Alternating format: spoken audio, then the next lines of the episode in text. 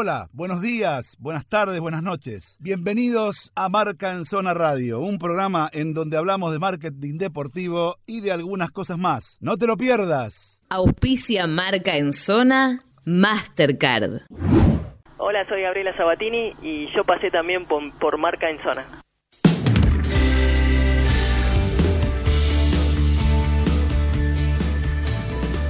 Ah, amigo, no sé cuántos programas podrán decir eso, ¿eh? la verdad.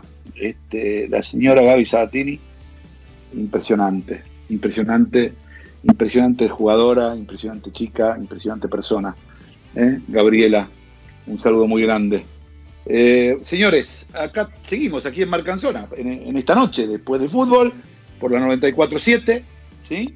Que te sigue a todas partes. Igual que nosotros, te seguimos a todas partes. Yo lo sigo a todas partes a mi amigo Juan Anlió eh, y le pregunto antes de empezar a leer el reporte de los campeones de Europa 2021. Eh, yo tenía que era sueca por lo que leí, pero aparentemente no lo es. Por eso le pregunto, ¿qué, qué es eh, KPMG, mi querido Juancito Anjo?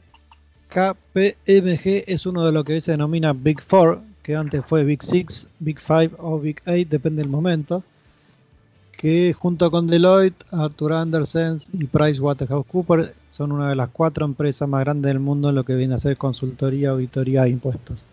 Ajá. Eh, yo me equivoqué también, originalmente, su oficina central hoy está en Holanda, pero los cuatro socios originales a partir de 1910 al 17 son de países tan disímiles como Alemania, Estados Unidos, Escocia y Holanda.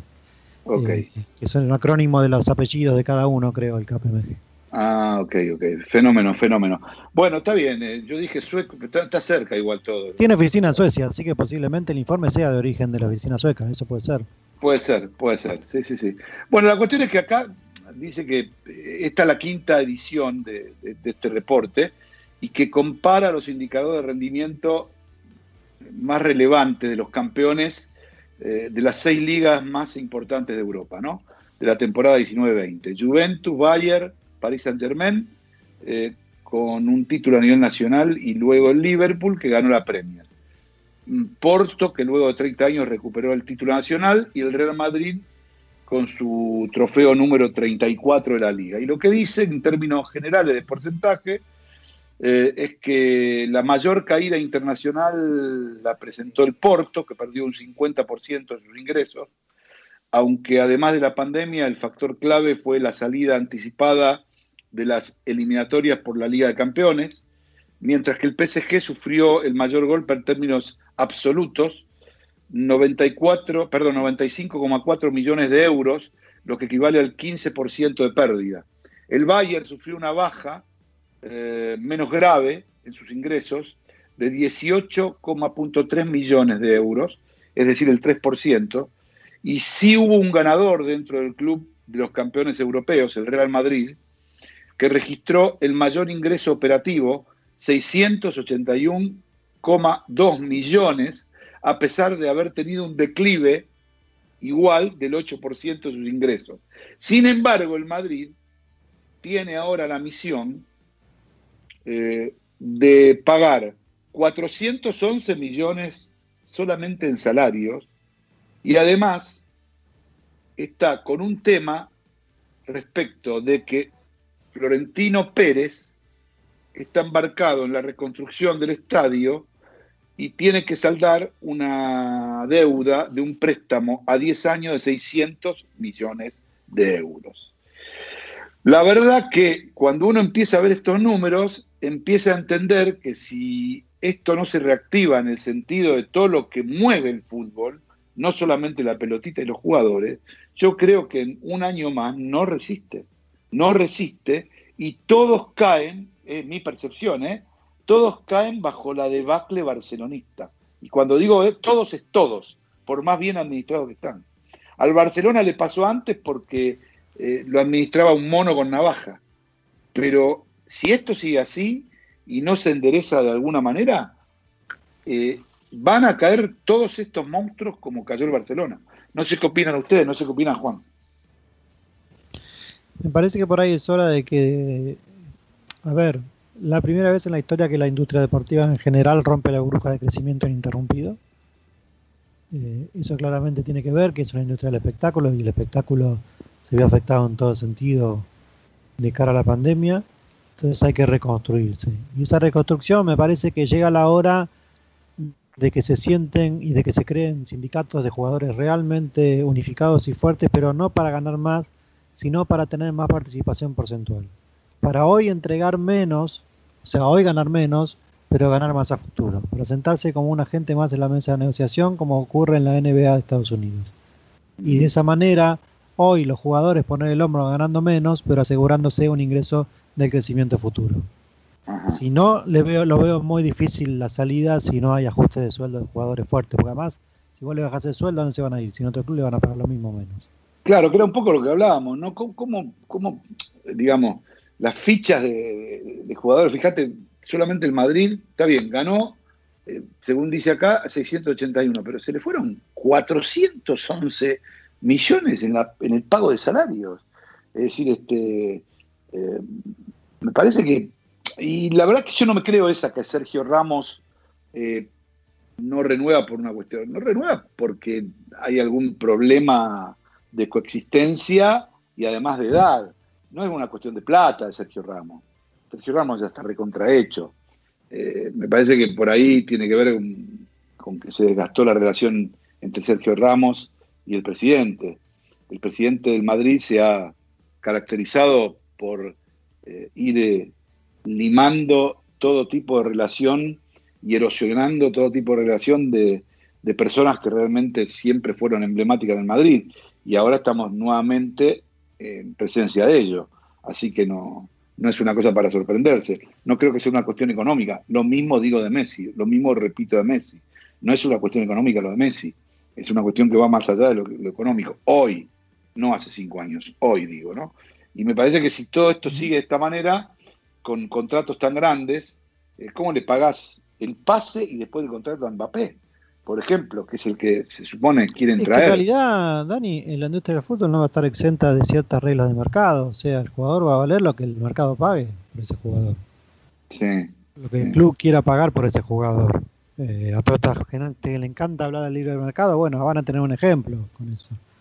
Eh, más allá que no es libre de libre, no tiene nada este mercado, ¿no? Sí, no, claro, exacto. Con los caprichos de los petrodólares hay que ver esa parte también, hasta qué punto pueden participar o no, pero ya ves que ese tipo de, experimentos rompen, rompen el, torneo en el que ocurren, ¿no? El torneo francés se destruyó a través del proyecto del PSG. Eh, Pero, ¿vos crees, Juan, que se destruyó el torneo por el proyecto del PSG? o, lo potenció, o potenció el torneo? No potencia nada, porque no juegan contra nadie, porque no tienen parangón. Entonces, los equipos juegan a ver quién sale segundo y un proyecto realmente serio y transformador como el del Olympique de Lyon queda en un segundo plano. Eh, se transforma en un club que tampoco le sirve para ganar con torneos internacionales porque finalmente termina mancándose porque le faltó roce durante el año con equipos de esa categoría, entonces comete errores de errores de falta de práctica de ese nivel.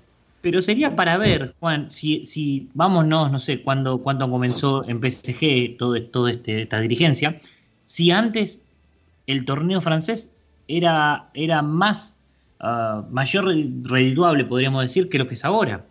¿Por qué no potenció? mucho más parejo. Vos lo que tenés que entender es que los torneos que son atractivos para vender afuera y para crecer a nivel de audiencia son los torneos en donde vos no sabés quién sale campeón, como es la Premier League.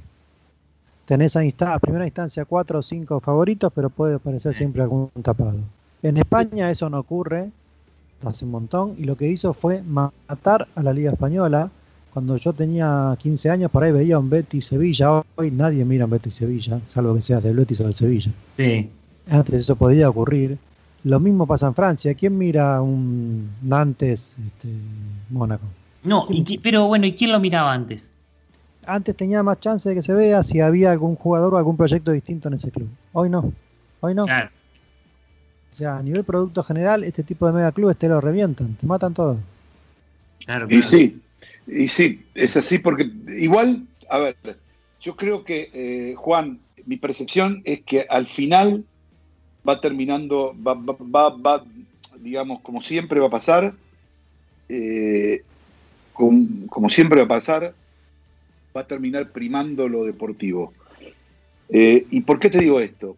Ponele finalmente que con este equipo que tiene ahora, eh, otra vez el Paris Saint Germain no pueda ganar la final de la Champions. Y yo no sé si no van a sacar. Mira, te recuerdo, vos, te recordás del, caso Bernard Tapie? ¿Te, no. ¿Te recordás? Bueno, búscalo. Era el presidente del Olympique Marsella, ¿sí? Un tipo díscolo, excéntrico. Algunos decían que tenía algún tipo de contacto con alguna gente muy poderosa vinculada a la mafia de Marsella y de otros lugares.